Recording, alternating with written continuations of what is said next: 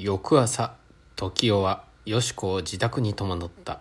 二人になるより早く時代は昨日の消息を知ろうと思ったけれどよし子がうつむきがちに焦然として後についてくるのを見るとなんとなくかわいそうになって胸にイライラする思いを畳みながらもだして歩いた。早苗坂を登り終わると人通りが少なくなった。時代はふと振り返って「それでどうしたの?」と突如として尋ねた「反問したよし子は顔を曇らせた。昨日の話さ、まだいるのかね。今夜の6時の休校で帰ります。それじゃ送っていかなくてはいけないじゃないか。いいえ、もういいんですの。これで話は途絶えて、二人は黙って歩いた。柳井町の時代の宅、今まで物置にしておいた2階の3畳と6畳、これをきれいに掃除してよし子の住まいとした。久しく物置、子供の遊び場にしておいたので塵が山のように積もっていたがほうきをかけ雑巾をかけ雨のしみのついた破れた障子を張り替えるとこうも変わるものかと思われるほど明るくなって裏の堺の墓の大樹の茂りが心地よき緑をその一室にみなぎらした林家のぶどう棚。打ち捨てて手を入れようともせぬ庭の雑草の中に美人草の美しく混じって咲いているのも今更に目につく。時代は去る画家の描いた朝顔の服を選んで床にかけ喧嘩瓶には遅れ咲きのバラの花を刺した。昼頃に荷物がついて大きな品かばん柳氷信玄袋本箱机ヤグこれを2階に運ぶのにはなかなか骨が折れる。時代はこの手伝いに一日社を休むべく余儀なくされたのである。机を南の窓の下本箱をその左に上に鏡やら紅皿やら瓶やらを順序よく並べた。押し入れの一方には品かばん柳氷さらさの布団ヤグの一組を他の一方に入れようとした時女の移り川が鼻を打ったので時代は変な気になった。午後2時頃には一室がひとまず整頓した。どうです？ここも居心は悪くないでしょう。時代は得意そうに笑ってここにいてまあゆっくり勉強するです。本当に実際問題に触れてつまらなく苦労したって仕方がないですからね。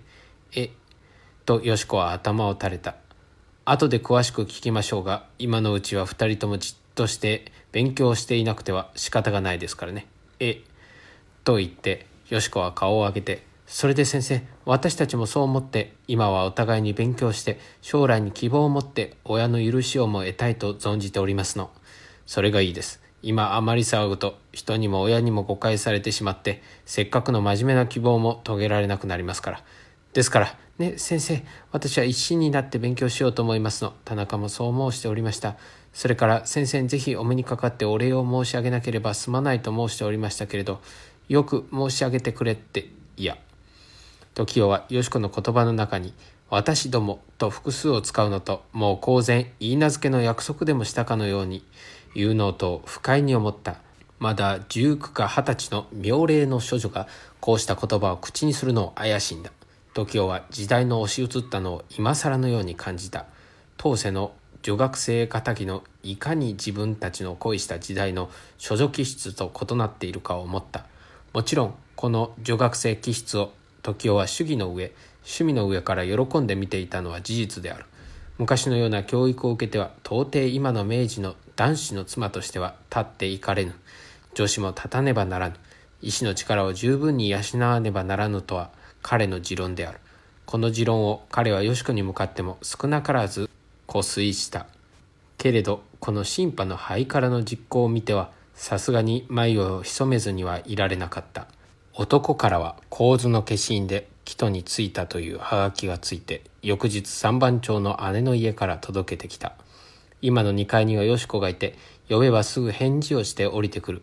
食事には3度3度膳を並べて団らんして食う。夜は明るいランプを取り巻いてにぎわしく面白く語り合う。靴下は編んでくれる。美しい笑顔を絶えず見せる。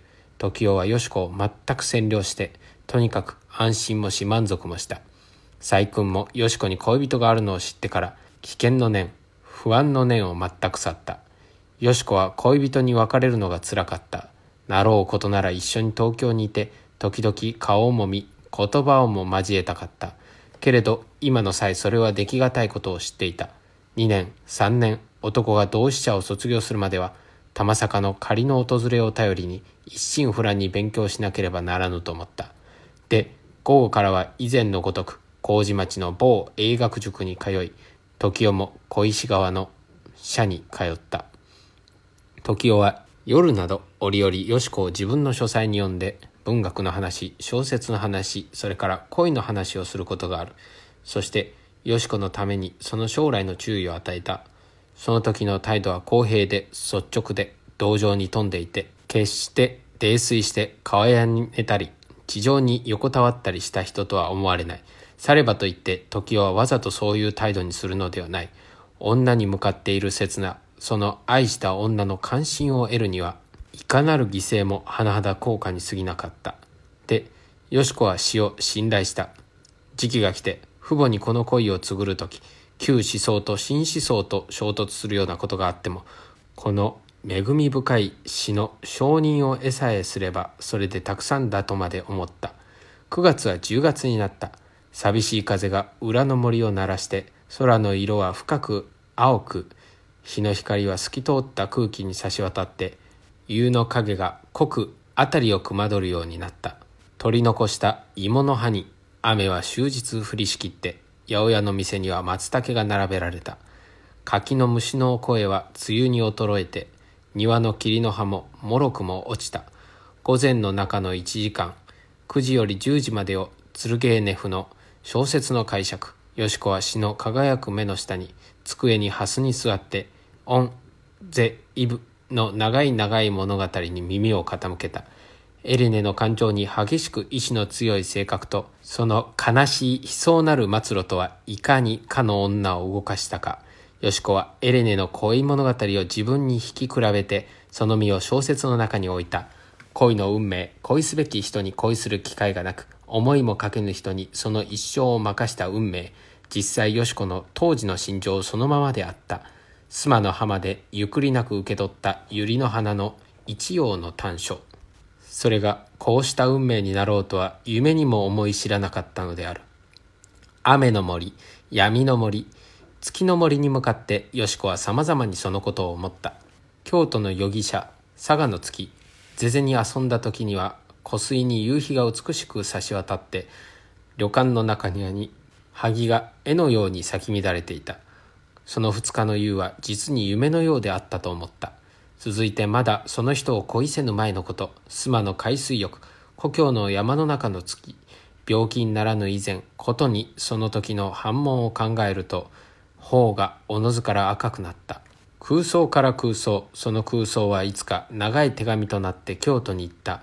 京都からもほとんど確実のように熱い熱い封書が届いた。書いても書いても尽くされぬ二人の女王あまりその文通の頻繁なのに時代はよし子の不在を伺って監督という口実のもとにその両親を抑えてこっそり机の引き出しやら不箱やらを探した。探し出した23通の男の手紙を走り読みに読んだ。恋人のするような甘ったるい言葉は至る所に満ちていた。けれど時はそれ以上にある秘密を探し出そうと苦心した。接吻の後性欲の後がどこかに現れておりはせぬか。神聖なる恋以上に二人の間は進歩しておりはせぬか。けれど手紙にもわからぬのは恋の誠の消息であった。1ヶ月は過ぎた。ところがある日時代はよし子に宛てた一通の短書を受け取った。英語で書いてある短書であった。何気なく読むと一月ほどの生活費は準備していく。あとは東京で異職の職業が見つかるかどうかという意味。京都田中としてあった。時代は胸を轟かした。平和はひとときにして破れた。晩餐後よし子はそのことを問われたのである。よし子は困ったという風で「先生本当に困ってしまったんですの。田中が東京に出てくるというのですもの。私は2度3度まで止めてやったんですけどなんだか宗教に従事して虚無に生活していることが今度の動機ですっかり嫌になってしまったとかなんとかでどうしても東京に出てくるって言うんですよ。東京に来て何をするつもりなんだ？文学をやりたいと。文学？文学ってなんだ？小説を書こうというのか。えそうでしょう。バカな。と時代は一括した。本当に困ってしまうんですあなたはそんなことを勧めたんじゃないか。いいえ、と激しく首を振って、私はそんなこと、私は今の場合困るからせめて同志社だけでも卒業してくれって。この間初めに申してきた時に立ってやめてやったんですけれどもうすっかり毒なんでそうしてしまったんですって今更取り返しがつかないようになってしまったんですってどうして？神戸の信者で神戸の教会のために田中に学士を出してくれている構図という人があるのですの。その人に田中が宗教は自分にはできぬから将来文学で立とうと思う。どうか東京に出してくれと言ってやったんですの。すると大層怒って、それならもう構わん。勝手にしろと言われて、すっかり支度をしてしまったんですって。当に困ってしまいますの。バカな。と言ったが、今一度止めてやんなさい。小説で立とうなんて思ったって、とてもダメだ。また空想だ。空想の極端だ。それに田中がこっちに出てきていては、あなたの監督上、私が非常に困る。あなたの世話もできんようになるから、厳しく止めてやんなさい。よしこはいよいよ困ったという風で、止めてはやりますけれど、手紙が行き違いになるかもしれませんから、行き違い？それじゃもう来るのか？時代は目を見張った。今来た手紙に、もう手紙をよこしてくれても、行き違いになるからと言ってよこしたんですから。今来た手紙って、さっきの短所のまた後に来たのか。よしこはうなずいた。困ったね。だから若い空想家はダメだと言うんだ。平和は再びかき乱されることとなった。